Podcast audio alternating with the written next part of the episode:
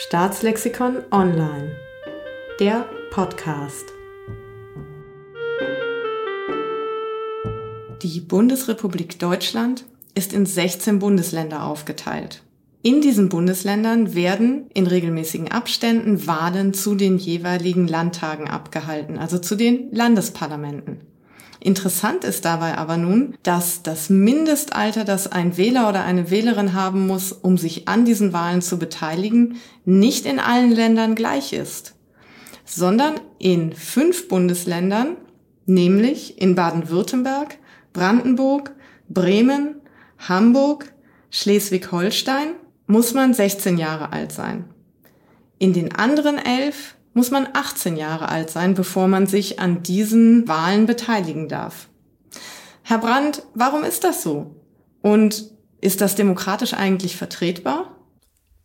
Nun ja, die Antwort darauf liegt in unserer föderalistischen Staatsorganisation. Im Föderalismus haben wir eine Aufteilung der politischen Macht auf verschiedene Ebenen. Jedes Bundesland kann die eigenen Verfahrensregeln im demokratischen Rahmen festlegen. Dies und über den Föderalismus im Allgemeinen und seine Eigenschaften besprechen wir in unserer allerersten Episode dieses Podcasts.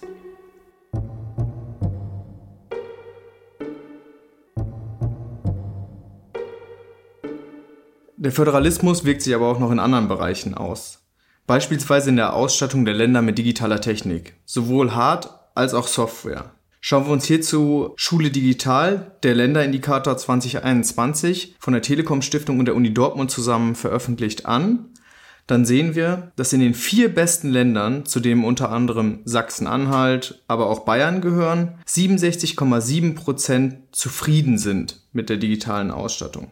In den schlechtesten vier sind es hingegen nur 32,9 Prozent.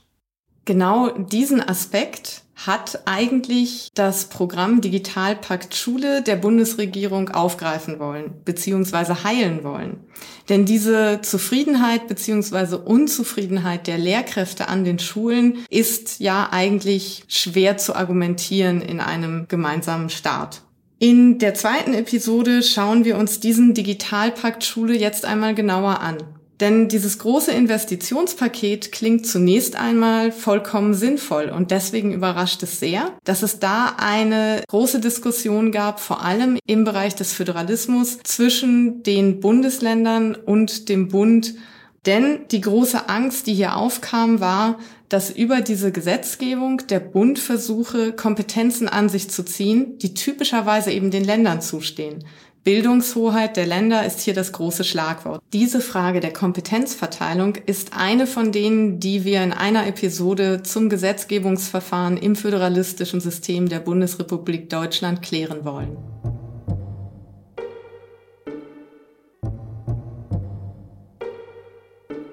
Und wenn wir uns schon das Gesetzgebungsverfahren angucken, werfen wir natürlich auch einen Blick auf die involvierten Akteure.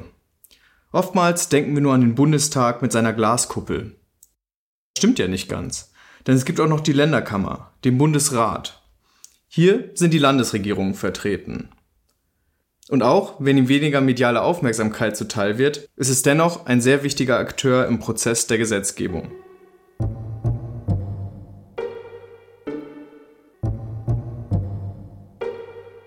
Im Rahmen von Corona haben wir oftmals den Begriff Mosaik gehört, um die ganzen verschiedenen Regeln und Maßnahmen zu beschreiben, die in jedem Bundesland anders waren.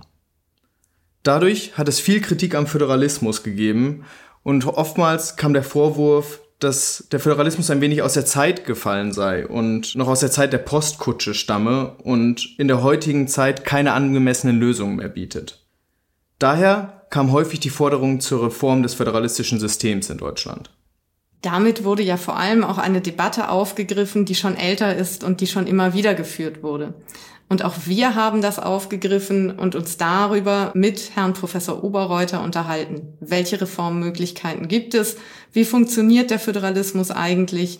Und müssen wir uns eventuell sogar über separatistische Anflüge Gedanken machen? All das haben wir mit ihm debattiert.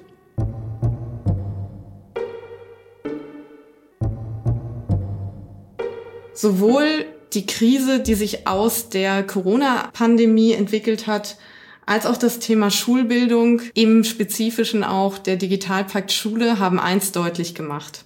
Damit Regieren funktionieren kann und damit das Leben in der staatlichen Gemeinschaft funktionieren kann, muss auch das Geld fließen und verteilt werden. Und in föderalen Staaten bringt es besondere Anforderungen mit sich, wie genau das organisiert werden kann. Und das ist häufig auch ein sehr komplexer Vorgang. Wie genau diese organisatorischen Herausforderungen im Föderalismus gemeistert werden können, das schauen wir uns in einer weiteren Episode an.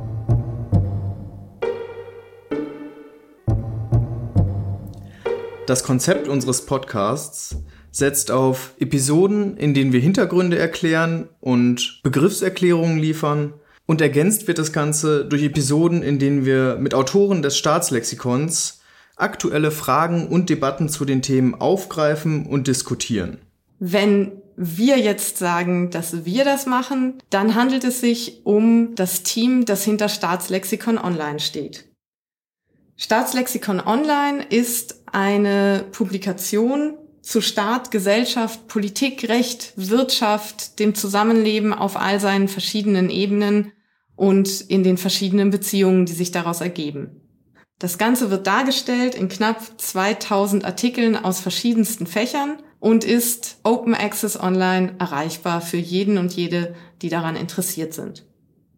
Wir sind die betreuende Redaktion an der Universität Passau. Neben Herrn Brandt den Sie schon gehört haben, und mir, Sophie Haring, die Sie jetzt gerade hören, sind es zudem noch Frau Anja Lechner und Herr Tim Emmel sowie Herr Professor Oberreuter. Wir bringen verschiedene Hintergründe mit für Themen, die wir in ihrer Komplexität aufbrechen wollen und verständlich und zugänglich darstellen werden. Unser Ziel ist es damit, weitergehende Debatten zu ermöglichen, die zugleich auf sachlichen und korrekten Informationen beruhen. Wir freuen uns, wenn Sie sich mit uns auf diese Wissensreise begeben.